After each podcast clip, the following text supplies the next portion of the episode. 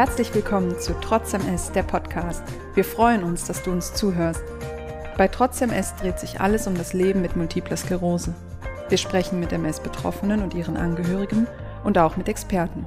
Gemeinsam beleuchten wir die unterschiedlichen Facetten von MS, der Krankheit mit den tausend Gesichtern. Denke, das ist auch mit das Wichtigste, dass die Therapie des, zum Lebensalltag des Patienten passt, dass er sich da eben nicht äh, umstellen muss oder sonst irgendwelche großartigen Einschränkungen hat. Hallo und herzlich willkommen zu einer neuen Folge von Trotzdem ist der Podcast. Ähm, wir begrüßen heute Alexander Bayer bei uns. Er ist MS-Fachkraft in der Neurologischen Klinik am Klinikum Stuttgart und äh, betreut da seit mehr als zehn Jahren äh, MS-Betroffene bei ihrem Therapiemanagement. Und wir haben ihn gerade auch quasi in seiner Praxis erwischt. Er hat uns ein bisschen Zeit für, ein bisschen Zeit für uns genommen. Äh, und ja, wir freuen uns sehr, dass Sie hier sind. Hallo, Herr Bayer. Hallo. Schön, dass Sie bei uns sind. Wir freuen uns sehr, dass Sie uns heute ein bisschen was über ihren Alltag als MS-Fachkraft ähm, erzählen werden. Bevor wir aber zum Thema kommen, äh, haben wir wie immer unsere Einstiegsfragen, unsere Entweder-Oders, bei denen Sie sich spontan für einen von zwei Begriffen entscheiden. Wenn Sie bereit sind, dann lege ich los. Ja, ich bin bereit, wir können anfangen. Perfekt. Kaffee oder Tee? Kaffee. Optimist oder Pessimist? Optimist. Impulsiv oder gut überlegt? Impulsiv. Zuhören oder das Wort ergreifen? Äh, das Wort ergreifen. In der Freizeit lieber entspannen oder immer etwas erleben? Etwas erleben. Gemeinsam stark oder einsame Spitze? Gemeinsam stark. Innovativ oder altbewährt? Innovativ. Quantität oder Qualität? Qualität. Perfekt, das war's schon. Herr Bayer, möchten Sie sich einmal kurz für unsere Zuhörenden vorstellen, wer Sie sind, wo Sie wohnen, was Sie vielleicht äh, in Ihrer Freizeit unternehmen, wenn Sie eben nicht als MS-Fachkraft tätig sind? Genau, also mein Name war ja schon genannt, Alexander Bayer, wohne und arbeite hier in Stuttgart. Genauer wohnen tue ich im Stuttgarter Osten. Und wenn ich nicht in der Klinik oder nicht für die MS-Patienten da bin, dann ähm, sind meine sage ich mal, hauptsächlichen Hobbys eigentlich ähm, gern Sport machen, vor allem Nordic Walking, ähm, gern und laut Musik hören und dazu noch, was sehr wahrscheinlich ungewöhnlich ist, ist Stricken. Sehr schön. Oh, ich wünschte, ich könnte stricken. Ich kann nur häkeln. Seit wann genau arbeiten Sie als MS-Fachkraft und wie sind Sie dazu gekommen? Also genau habe ich äh, angefangen 2007. Ähm, es war eigentlich mehr oder weniger ein Zufall. Also ähm, mein damaliger Chef hat einfach gemerkt, dass die Betreuung oder die Beratung der MS-Patienten einfach äh, viel zu kurz kommt im klinischen Alltag, sowohl was von Ärzten her angeht, aber auch von Pflegekräften. Und er hat mich dann gefragt, ob äh, ich mir das vorstellen könnte. Er möchte das gern hier bei uns in der Klinik äh, einrichten. Und ähm, ja, ich habe dann einfach äh, mir das überlegt und fand es dann sehr interessant, die Tätigkeit, und habe dann damit angefangen, zuerst mit einer geringen Anzahl an Prozenten, aber im Verlauf hat sich dann einfach gezeigt, dass der Bedarf einfach enorm ist und deswegen hat man das so weit aufgestockt und jetzt mache ich das im Prinzip ausschließlich hier bei uns in der Klinik, die Beratung der MS-Patienten. Und was genau gehört da alles mit dazu? Welche Aufgaben haben Sie? Also ich sag mal, das, die Hauptaufgabe oder die Tätigkeit, die ich hier mache, ist gerade bei Patienten, wo die Diagnose das erste Mal gestellt wird, ähm, ist es ja so, dass in der Regel, oder nicht nur in der Regel, also es ist eigentlich immer so, dass Patienten kriegen die Diagnose ähm, erstmal vom Arzt mitgeteilt und dann ist es so, informiert mich der zuständige Arzt oder Ärztin, ähm, dass bei dem Patient, Patientin äh, die Diagnose gestellt wurde und ähm, er jetzt darauf wartet äh, auf ein Beratungsgespräch. Und dann treffe ich mich mit dem Patienten äh, bei mir im Büro und ähm, bespreche dann den, mit dem Patienten, sage ich mal, rundrum alles, was, was äh, die MS betrifft. Und wie viele Patienten betreuen Sie ungefähr?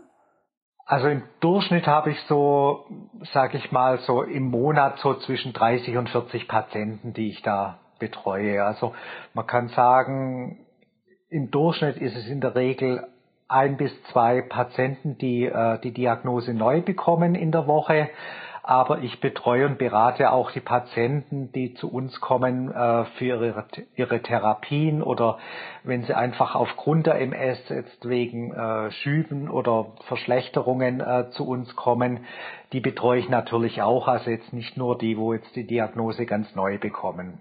Ähm, Sie haben es ja auch gerade schon angesprochen, dass viele Gespräche ähm, diese Erstgespräche sind, wenn eine Neudiagnose erfolgt ist, aber natürlich eben auch viele Gespräche zum Thema Therapiemanagement stattfinden, beziehungsweise Sie viele Betroffene auch beim Therapiemanagement unterstützen.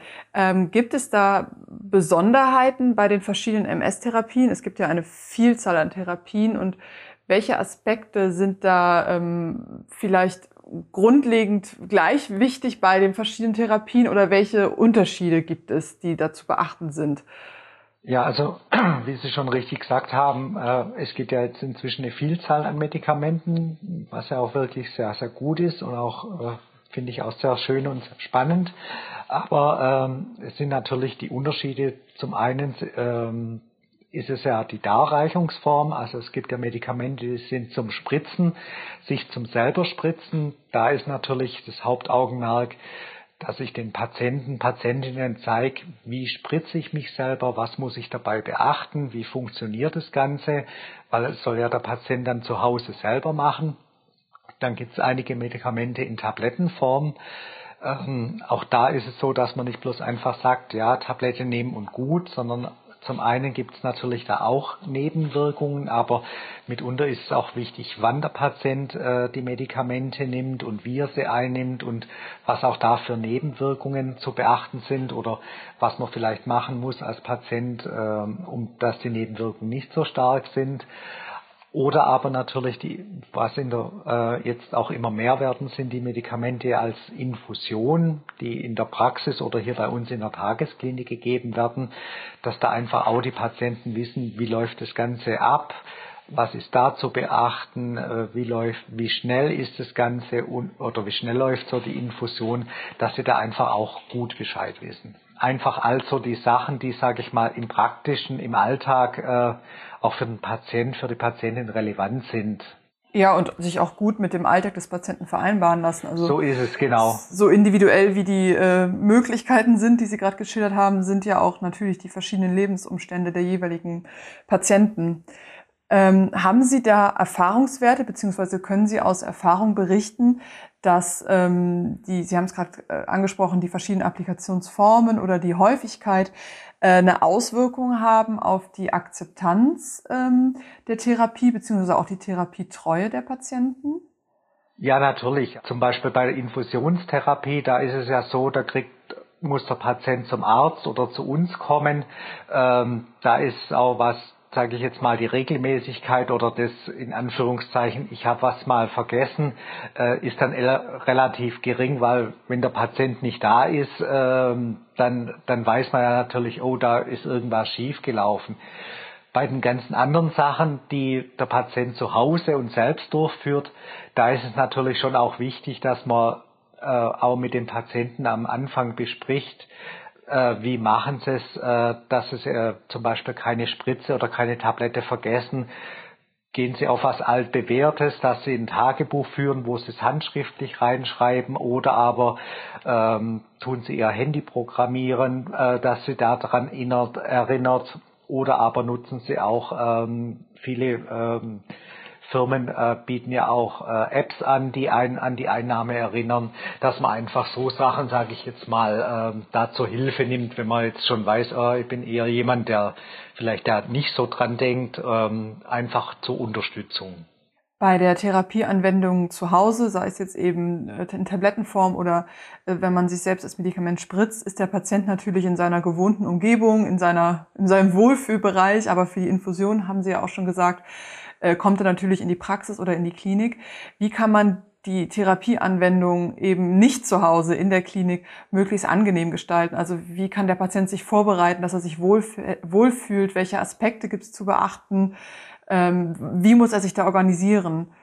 Also wichtig ist natürlich, dass man sich ähm, auch so zeitlich einplant, wie man ähm, wie es für den Patienten natürlich auch am, am geschicktesten ist, sage ich mal in Anführungszeichen, ähm, dass auch sich wirklich äh, die Zeit einplant und nicht jetzt sagt, okay, ich muss jetzt heute Vormittag schnell in die Klinik und danach muss ich aber noch das und das und das ähm, erledigen, sondern dass man sich da auch, sage ich mal, auch vor allem danach äh, einen gewissen Zeitrahmen äh, einplant, dass man da eben nicht mit äh, Termin überlagert ist, dass es auch, sage ich mal, für den Patienten selber auch äh, ein Stück weit entspannt ist.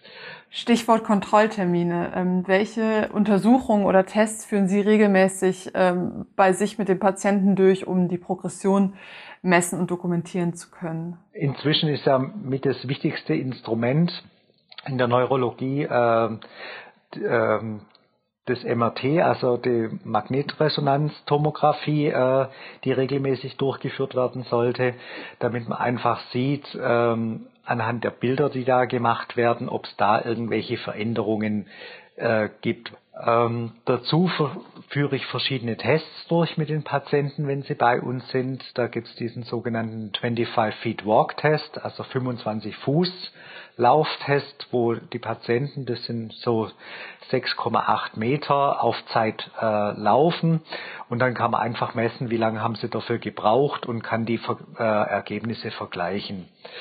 Dazu gibt es den sogenannten Nine-Hole-Pack-Test. Ähm, da müssen die Patienten ähm, so Holz- oder Plastikstäbchen äh, in eine Form reinstecken und auch wieder raus. Und auch das kann man äh, zeitlich messen und kann auch da vergleichen, ob da die Fingerfertigkeit, ob sich da irgendwas verändert hat.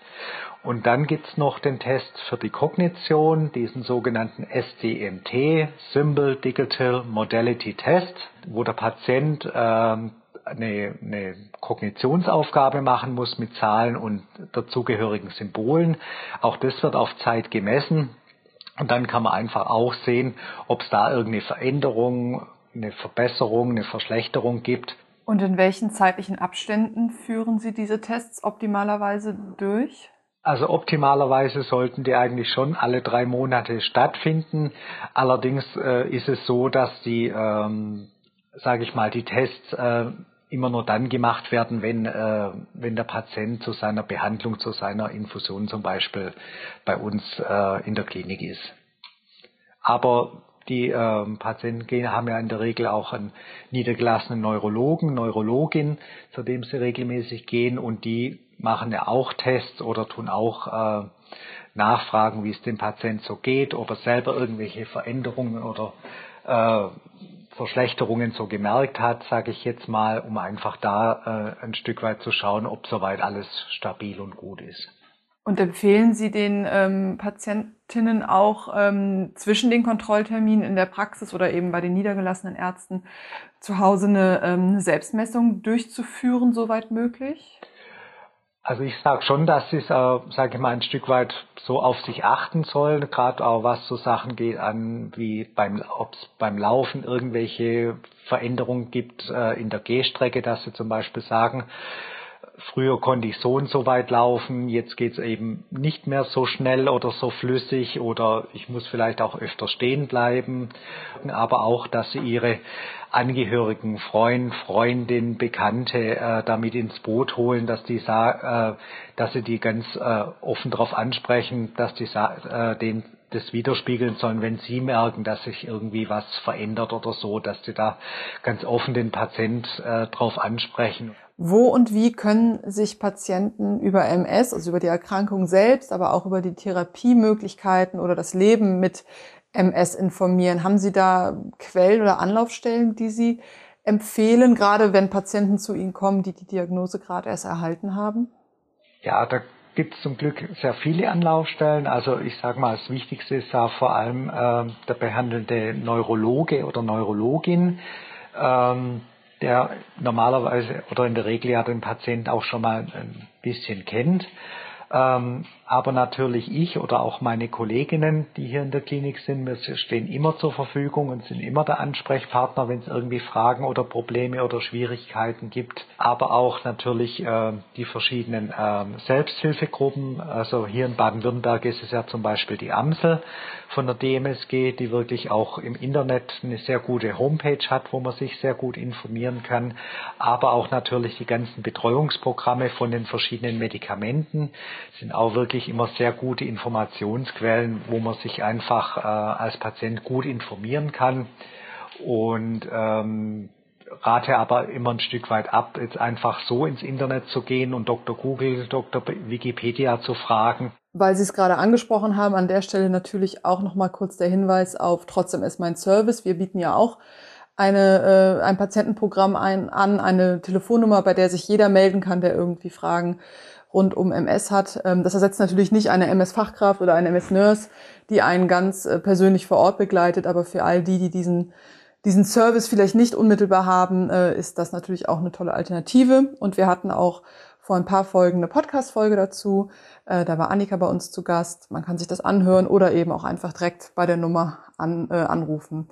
Gibt es Themen oder Fragestellungen, mit denen sich Patienten besonders häufig an Sie wenden oder andersrum gefragt? Gibt es Themen, bei denen Sie sagen, da wird eigentlich viel zu wenig drüber gesprochen? Da gibt es eigentlich einen viel größeren Aufklärungsbedarf? Meistens bei Erstdiagnose sind ja junge, äh, hauptsächlich ja Frauen, aber auch Männer, vielleicht gerade fertig mit der Schule, stehen in der Berufsausbildung oder am Anfang ihrer, ihrer Arbeit. Da äh, taucht natürlich das, die große Frage an, kann ich das so weitermachen? Äh, Gibt es da jetzt irgendwelche Einschränkungen oder Probleme? Ähm, oder aber auch, wenn Patient, Patient in der Partnerschaft ist, kommt es vielleicht auch schon zu den Fragen, äh, wie sieht's aus mit Familienplanung, Kinderwunsch? Gibt es da irgendwelche Einschränkungen?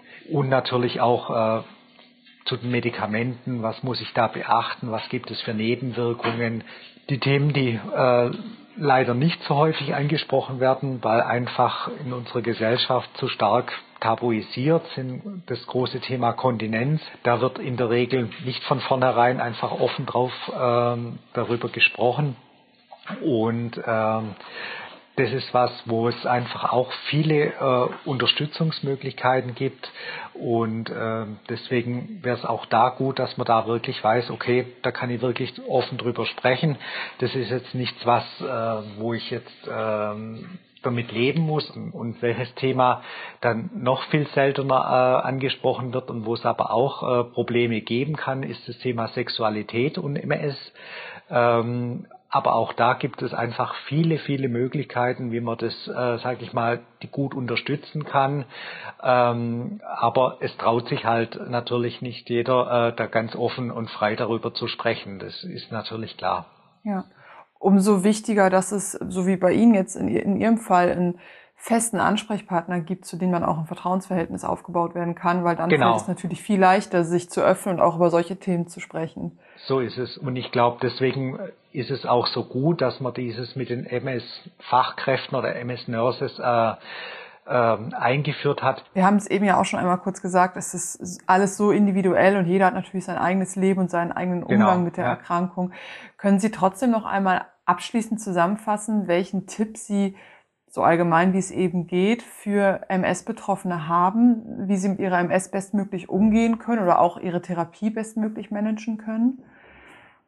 Also der wichtigste Satz, den ich glaube ich bei fast jedem immer sage, ist, dass das Leben genauso weitergeht wie bisher auch. Zwar mit der Einschränkung, dass man jetzt halt eine medikamentöse Therapie machen muss. Und ich denke, das ist auch mit das Wichtigste, dass eben auch die Therapie des, zum Lebensalltag des Patienten passt, dass er sich da eben nicht äh, umstellen muss oder sonst irgendwelche großartigen Einschränkungen hat. Und dass, wenn es halt Schwierigkeiten oder Probleme gibt, dass man sich halt wirklich rechtzeitig und offen ähm, einfach bei seinem Arzt, bei mir oder auch ähm, bei den, äh, sage ich mal, Hotlines meldet ähm, oder aber auch bei den äh, Selbsthilfegruppen äh, da den Kontakt sucht, dass man sich einfach austauscht, weil viele denken ja am Anfang, oh Gott, ich bin jetzt da ganz allein damit und muss jetzt damit zurechtkommen. Das ist überhaupt nicht so. Ähm, es sind einfach, es gibt äh, leider viele Betroffenen und auch da kann man sich dann auch gut miteinander austauschen. Ähm, wir sind schon fast am Ende von unserem Gespräch. Ich habe aber auch noch ein paar Sätze, die Sie äh, gerne vervollständigen dürfen. Das heißt, ich gebe Ihnen den Satzanfang und Sie auch wieder ganz spontan sagen einfach, was Ihnen dazu einfällt. Okay.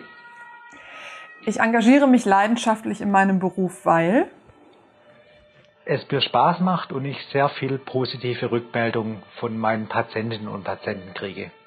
MS-Fachkräfte sind eine hilfreiche Unterstützung im Therapiemanagement, weil weil sie einfach eine Brücke bilden zwischen Arzt und Patient. Das zeichnet mich aus. Dass ich eigentlich äh, immer äh, gute Laune habe, äh, optimistisch bin und ich denke, das kommt auch äh, in den Gesprächen immer ganz gut rüber. Etwas, wovor ich großen Respekt habe. Vor den Leuten, die einen äh, Triathlon äh, absolvieren, vor allem den Ironman, das ist oh ja. schon sehr, da habe ich Respekt davor. Zu Recht. Ja. Absolut. Ähm, darum muss sich niemand von seiner MS unterkriegen lassen. Weil es einfach, das Leben geht ganz normal weiter und es gibt einfach inzwischen so, so viele Behandlungsmöglichkeiten, dass man da eben äh, ganz positiv in sein weiteres Leben schauen kann. Und das ist doch ein sehr schönes äh, Abschlussstatement sozusagen. Das war der letzte Satz und wir sind äh, am Ende von unserem Gespräch. Ähm, lieber Bayer, ganz lieben Dank, dass Sie uns heute einen Einblick in Ihren Alltag äh, als MS-Fachkraft gegeben haben. Äh, ein sehr spannendes und wichtiges Berufsfeld, wie ich finde, ähm, dass Sie da ganz tolle Arbeit machen und äh, MS-Betroffenen, sei es eben den neu diagnostizierten, bei denen noch ganz viele Fragezeichen offen sind, als auch Leuten, die schon länger mit der Erkrankung leben, da so schön zur Seite stehen. Das ähm, ist sehr wichtig und vielen Dank, dass Sie uns daran haben teilhaben lassen. Ja, vielen Dank für die Einladung. War jetzt für mich auch, äh, ich meine, ich kenne Podcasts natürlich, aber äh, ist natürlich spannend, mal selber einen aufzunehmen. Vielen Dank. Das war Trotz MS, der Podcast.